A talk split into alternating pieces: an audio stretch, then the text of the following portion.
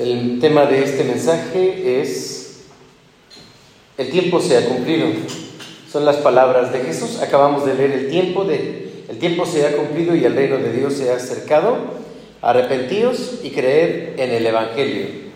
La siguiente, por favor. Eh, en, uno de los congresos que, internacional se acercaron eh, representantes de la Iglesia de Estados Unidos y le decían a los mexicanos, nosotros les trajimos el Evangelio. Ahora, vengan y denos el Evangelio. Y uno se pregunta, pues si Estados Unidos es un país protestante, Estados Unidos es un país que sostiene a nivel mundial misioneros, y en México no se diga, y que pidan ellos que les demos el Evangelio. ¿Recuerdan ustedes cuando el apóstol Pablo tuvo una visión de un hombre que representaba a una nación y, le dijo, Pablo, pasa acá y ayúdanos. Cuando, hermanos, decimos que el tiempo se ha acercado, o que el tiempo se ha cumplido, hablamos de una necesidad muy grande y esa necesidad no solamente es para los incrédulos, el Evangelio también es para nosotros. Inclinen su frente. Amado Padre, en nombre de Jesús, permítenos abrir tu palabra eh, con la dirección de tu Espíritu Santo y guía nuestro pensamiento y también nuestro sentimiento hacia nuestra voluntad o nuestra voluntad hacia tu bendita palabra. En nombre de Jesús. Amén. Amén. Amén. Tome su lugar, por favor.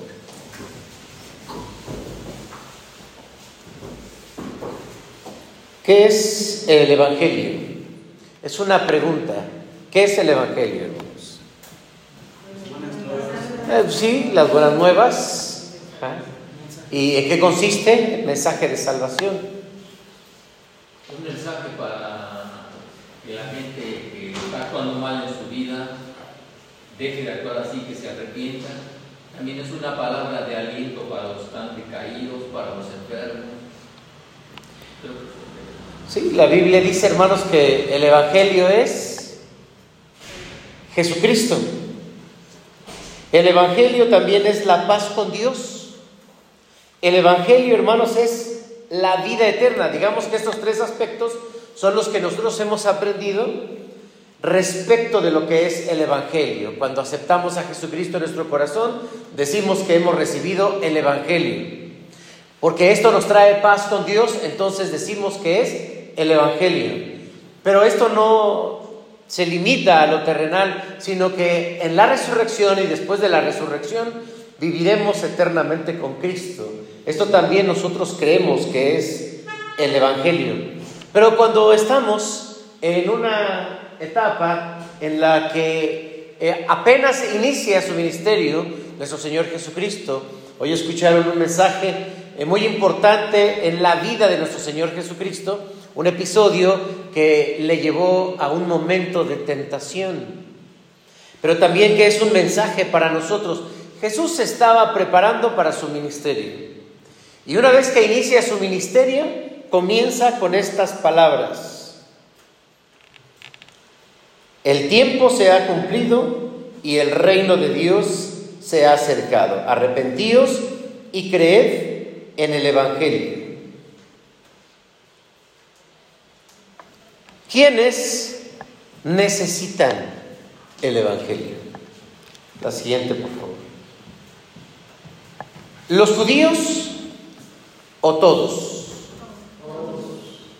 Todos. Porque, ¿qué pasa, hermanos, cuando llevamos mucho tiempo en la iglesia? Y nos ocupamos de tantas cosas en la iglesia y se nos olvida la base de lo que es nuestra fe, el Evangelio. Pues lo que sucede es eh, que nos concentramos como los fariseos en una religiosidad Hermano Isaías, yo te vi que subiste con un café. De verdad, no, no es que te eche indirectas, ¿no? Pero vi que lo pusiste ahí y dije, ese es para mí. Yo pienso eso. Si no fuera así, hermano, una disculpa porque te lo, te lo estoy quitando, ¿no? Pero si era para mí, hermanos, es justo el reclamo.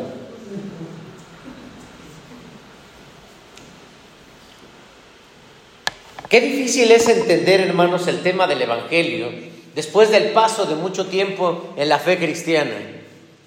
El Señor Jesucristo lo explicó así, la siguiente, por favor.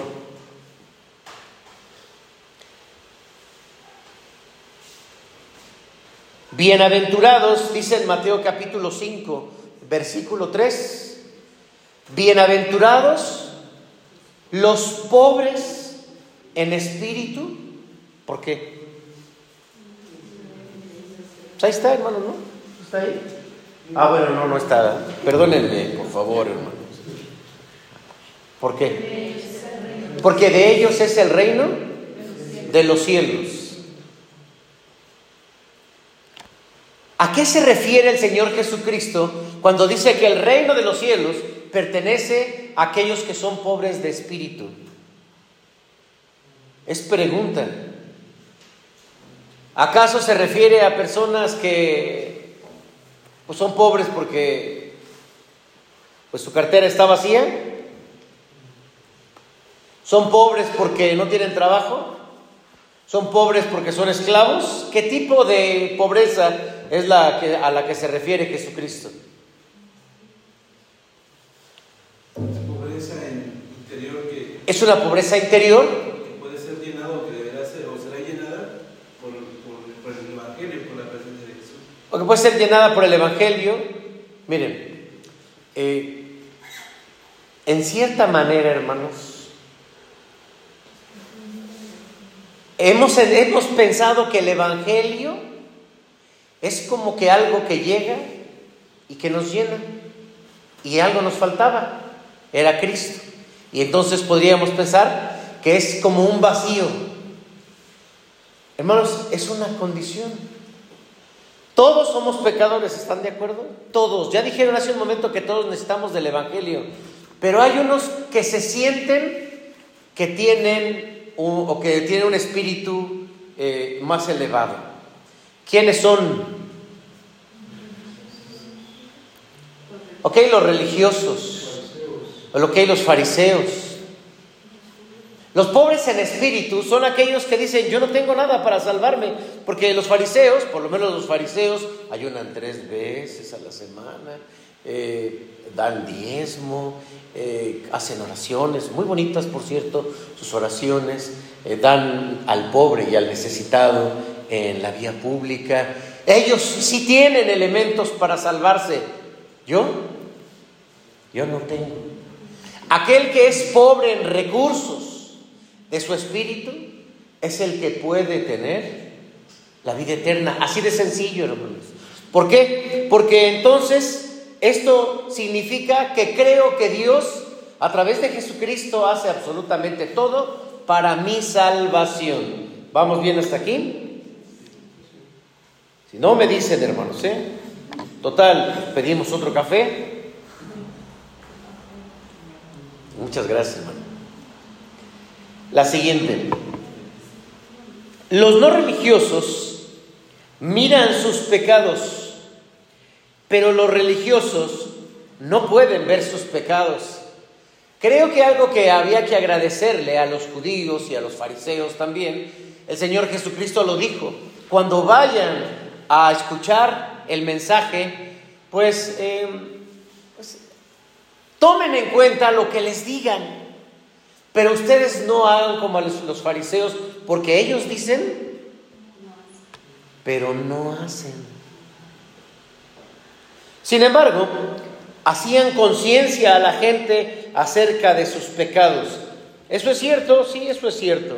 Le decían a la gente, eres pecadora, eres incapaz de entrar al templo, eres incapaz de salvarte. Ellos también, o tampoco eran, eh, pues, eh, era posible que se salvaran, pero no se daban cuenta. Aquí tenemos frente a nosotros, hermanos, una imagen que nos recuerda una oración del prototipo de una persona pobre en espíritu, obviamente es la que está atrás, que representa al publicano, y al frente un hombre que, que se siente rico en posibilidades. Entonces, el, el ser humano, el ser humano, cuando ve su conducta, cuando analiza sus obras, las ve meritorias. Más en estos tiempos, hermanos, en que nosotros que hemos sido de alguna forma culturizados por la Iglesia Católica, la salvación por las obras. ¿Alguno de ustedes se ha ido a confesar en algún momento con el sacerdote católico? Cuando era niño.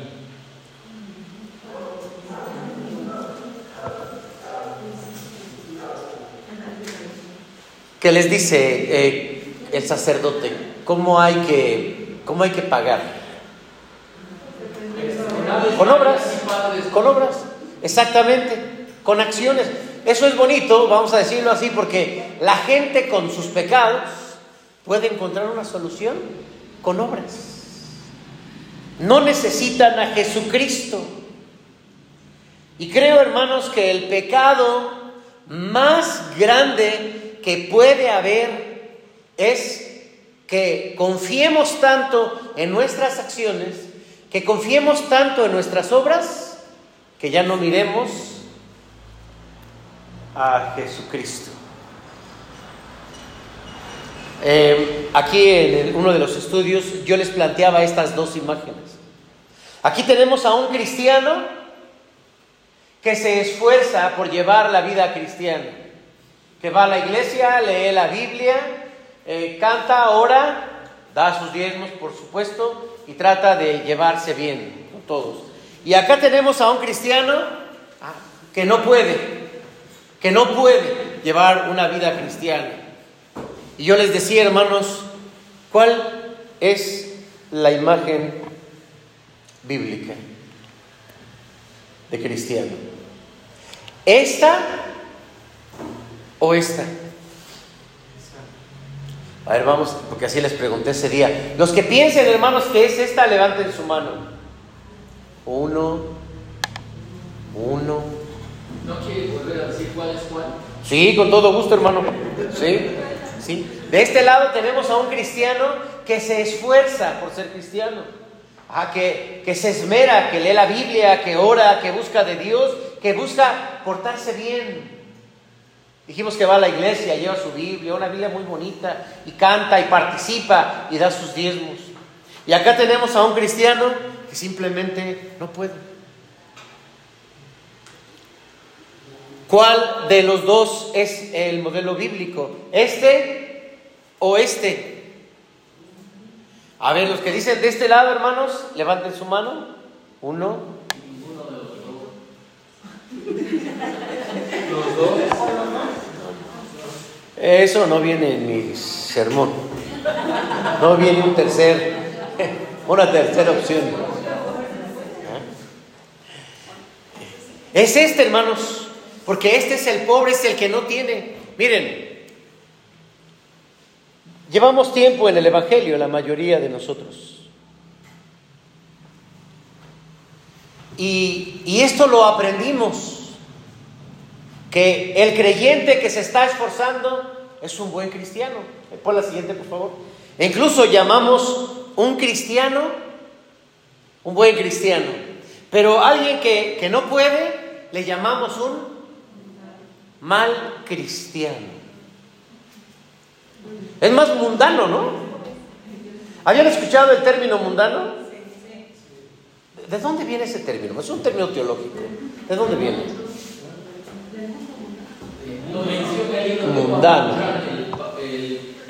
Peregrino. Sí, Van Bunyan. El mundano es el que pues anda haciendo lo que hacen allá afuera en el mundo. Así, así se considera. Hermanos, este modelo lo creían los fariseos. Pero Jesús, al dedicarles un capítulo completo, les dijo, son falsos, son falsos, son falsos, son falsos, son falsos, son falsos, son falsos, son falsos. No se puede. Esto no es posible. Porque cuando alguien comienza a confiar en esto, ¿qué dice allí? Deja de confiar en Jesús. Ahora vamos a regresar a la imagen. ¿Otra? Aquí. Eh, dos hombres, dijo Jesús, subieron a la oración al templo. Hay que decir, hermanos, que casi nadie, casi nadie, eh, pues podía sentirse que oraba bien. Recordemos que a Jesús sus apóstoles le dijeron, enséñanos a orar. ¿Y qué hacía el fariseo? De este lado decía, yo ayuno, ¿qué más? Yo, yo diezmo, ¿qué más? sus obras. Y el de acá que decía, yo no, yo no puedo, yo no puedo. Ten misericordia de mí, sé propicio a mí, pecador. Y entonces, hermanos, Jesús dice, ¿quién de estos dos descendieron justificados? ¿El fariseo o el publicano? Les vuelvo a preguntar, el cristiano que confía y que se siente buen cristiano, porque va a la iglesia, es presbiteriano, tiene buena doctrina, tiene bonita Biblia, y bien, toda la, toda la cosa, y confía en esto, automáticamente, hermanos, deja de confiar en Jesús. Pero ¿qué pasa con este? Se da cuenta que no puede y entonces depende completamente de Dios. A esto, hermanos, nosotros le llamamos gracia. Gracia de Dios. Porque nosotros no tenemos un solo elemento. Por eso, hermanos, el Evangelio es para los cristianos o los que nos creemos cristianos o los que hemos creído en cierta idea que le llamamos cristianismo. ¿Cuáles son tus buenas obras? No tienes. No, yo vengo a la iglesia, hermano.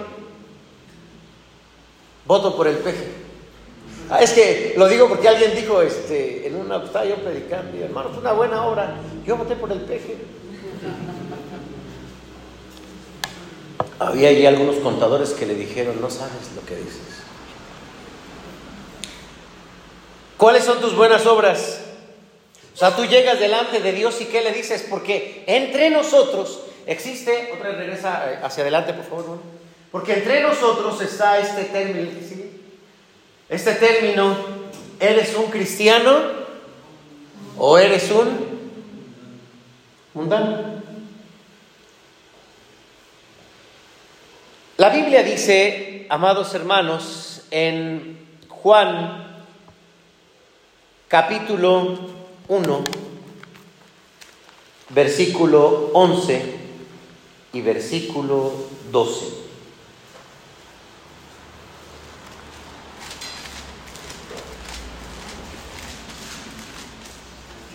Juan 1, 11 y 12. ¿Qué dice, hermanos?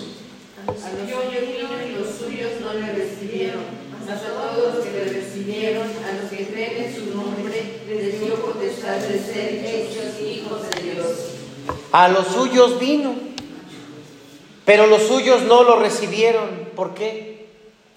Porque sentían que no lo necesitaban. Porque, hermanos, confiar en nuestras obras nos hace sentir que estamos como en otro nivel.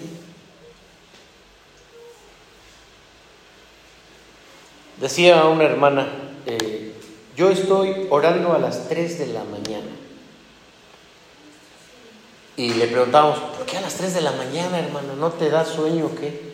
No, sí, dice, porque los verdaderos cristianos, los verdaderos cristianos, el Espíritu Santo nos levanta a las 3 de la mañana.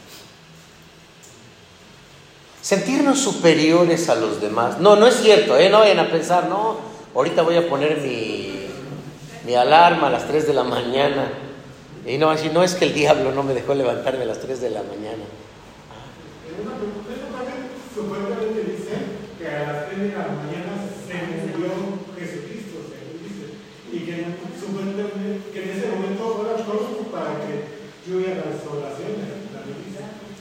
La gente cree muchas cosas porque confía en sus obras. Hermanos, confiar en las obras nos hace no mirar a Jesucristo. Confiar en las obras nos hace no mirar a Jesucristo. Por lo tanto, hermanos, entre más reconocemos que somos pecadores y creer que porque voy a la iglesia y creer que porque ya diezmo como los fariseos y creer que porque ya oro y creer que porque ya soy bueno, ya estoy bien, es hermanos no comprender ni siquiera lo que es el pecado. No hay posibilidad, hermanos, no hay posibilidad. Vivimos por la gracia de Dios. El hombre sin Cristo no puede. Pero esto es todavía más desafortunado, hermanos, porque vivimos en tiempos de muchos, muchos religiosos. Y como dije en un principio, Estados Unidos se llenó de tanta religiosidad que se olvidó del mensaje central que es Jesucristo. Jesucristo. Y esto nos lleva, hermanos, todos los días a confiar y a depender solamente de Jesucristo. ¿Por qué? Porque aún dice el profeta Ezequiel que nuestras mejores justicias son como un trapo de inmundicia. Es como decirle al Señor, no, no, no te preocupes, esto, yo, yo aquí me porto bien. Y tomas un trapo de tus obras y te empeoras la mancha.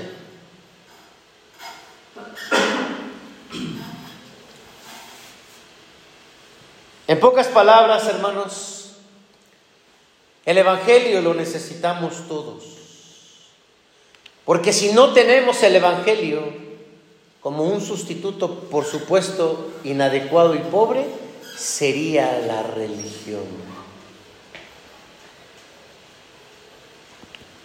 ¿Qué creyente eres? ¿Este?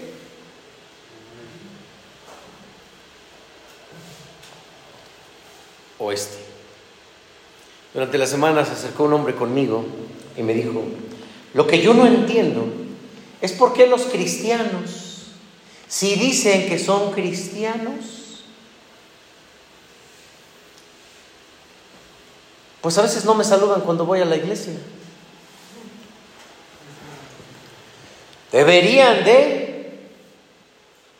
Y le digo, ¿qué preferirías? ¿Que te saluden de mala gana nada más para que estés contento?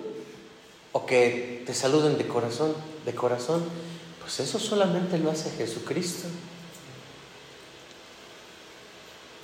Porque ¿qué hace el religioso, hermanos? Muestra sus obras y esconde. Nada más lo conocen en su casa, eso que ni qué. Pero eso es el religioso. Entonces tenemos que dar una imagen que no somos, que creemos que somos. Necesitamos a Jesucristo.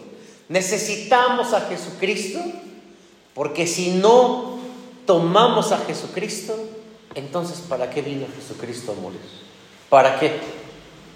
Por eso los judíos no aceptaban a Jesús. No, no lo necesitamos. Nosotros nos salvamos solos, tenemos nuestra religión y muy buena religión. Si Cristo viniera en nuestros días, hermanos, lo hemos dicho una y otra vez, ¿a dónde iría? ¿A las iglesias cristianas? ¿A dónde iría? ¿A dónde? Porque ¿a dónde iba Jesús? con los pecadores, pero con ciertos tipos de pecadores, ¿no? ¿Quiénes eran? Por ejemplo, los... querían dejar de pecar. ¿Mande? Iba con los pecadores, pero con los que querían dejar de pecar. Y aunque los que no, que no querían, todos ahí estaba Jesús. ¿Con quién se juntaba? ¿Con los borrachos? ¿Con las prostitutas? Y con los publicanos. Vendría Jesucristo, hermanos, a ellos.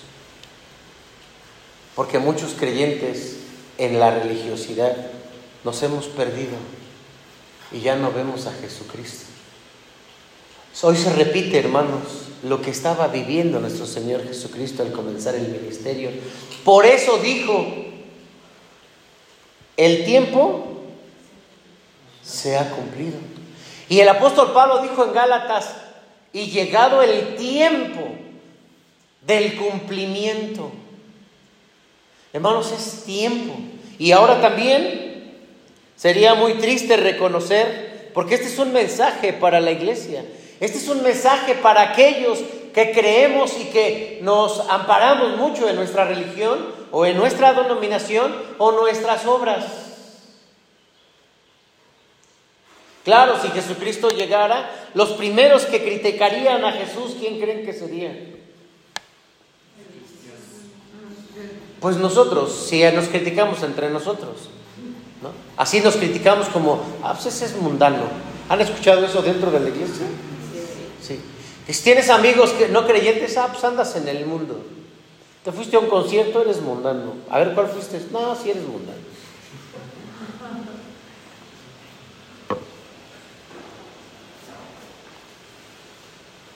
Quiero terminar, hermanos.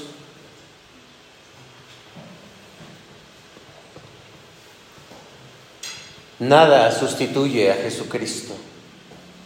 No hay buenas obras. No hay. Leamos Gálatas dos, tres, cinco veces. No hay buenas obras.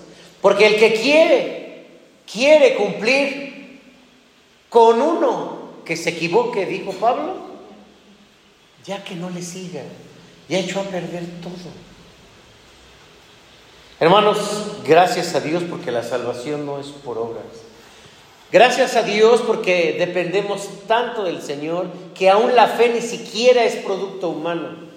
El apóstol Pablo dijo a los Efesios, porque por gracia sois salvos, por medio de la fe. Y esta fe no es algo que produzca el ser humano, es un don de Dios, no por obras, porque cuando hay obras, me siento bien, pero si tú no los haces, te veo mal. Te critico, te juzgo. Termina diciendo el apóstol Pablo en el versículo 10 que hemos sido llamados a buenas obras. Pero ¿y cuáles son esas buenas obras? Uno diría ir a la iglesia, orar, diezmar. No, esas obras, hermanos, son de la religiosidad. Las nuevas obras en Cristo son totalmente diferentes. Y somos tan visibles que nos confundimos con mucha facilidad por la conducta del ser humano. Juzgamos a la gente muy rápido. Pero ¿quién puede realmente juzgar a una persona como buena o como mala? Pues Dios. Todos somos pecadores y todos necesitamos el Evangelio. Y si en ti, hermano, has notado como que la religión ya te está rebasando, ya te sientes más porque eres presbiteriano, porque vienes a la iglesia o porque haces tal o cual cosa y otros no lo hacen, no confíes en tus obras porque no sirven. Pero si tú eres de ese grupo que no conoce el Evangelio con toda claridad y que no sabes qué hacer con tu carga de pecado, dice el Señor, pues echadla sobre él. Pongámonos de pie. Si hacemos esto, vamos a reflejar, hermanos, vamos a reflejar. Y la gente va a encontrar a Jesucristo aquí, porque lo va a ver a través de nosotros. Pues somos una religión solamente formalista, enfocados en algunos aspectos de la religión, la gente se va a ir decepcionada. Oremos. Señor, se nos pasan detalles pero la gente los ve. La gente a lo mejor no nos quiere ver santos, solo nos quiere ver que somos reales. Perdónanos, Señor, porque nos hemos hecho como los religiosos del primer siglo, confiando en las obras y en la iglesia, creyendo que la verdad se encuentra en cumplir, cuando realmente, dijera Pablo, no podemos, no podemos cumplir la ley. E insistir en cumplirla es inútil. Señor, ayúdanos a ver el verdadero Evangelio y a poderlo seguir con nuestro corazón. Ten misericordia de nosotros y sálvanos. Sálvanos. Sálvanos, Señor, de la perdición, sálvanos de nuestros pecados, sálvanos de la religiosidad, de la autoconfianza. No tenemos absolutamente nada que aportar, Señor, somos pobres. No permita, Señor, que confiemos en nosotros mismos. Jesús, gracias por morir en la cruz, por todos nuestros pecados, pecados grandes que no podemos eh, pagar por ellos, que nos llevan a la perdición. Pero gracias por tu gracia, Espíritu Santo. Recuérdanos siempre que sin ti no somos nada, que sin ti no tenemos fuerza no es nuestro carácter, la fuerza de voluntad, nuestro positivismo, no es nada de eso. Es, eres tú, Señor, en nuestra vida. Ayúdanos a entender el Evangelio, hoy que tanta necesidad hay. En el nombre de Cristo. Amén. Amén.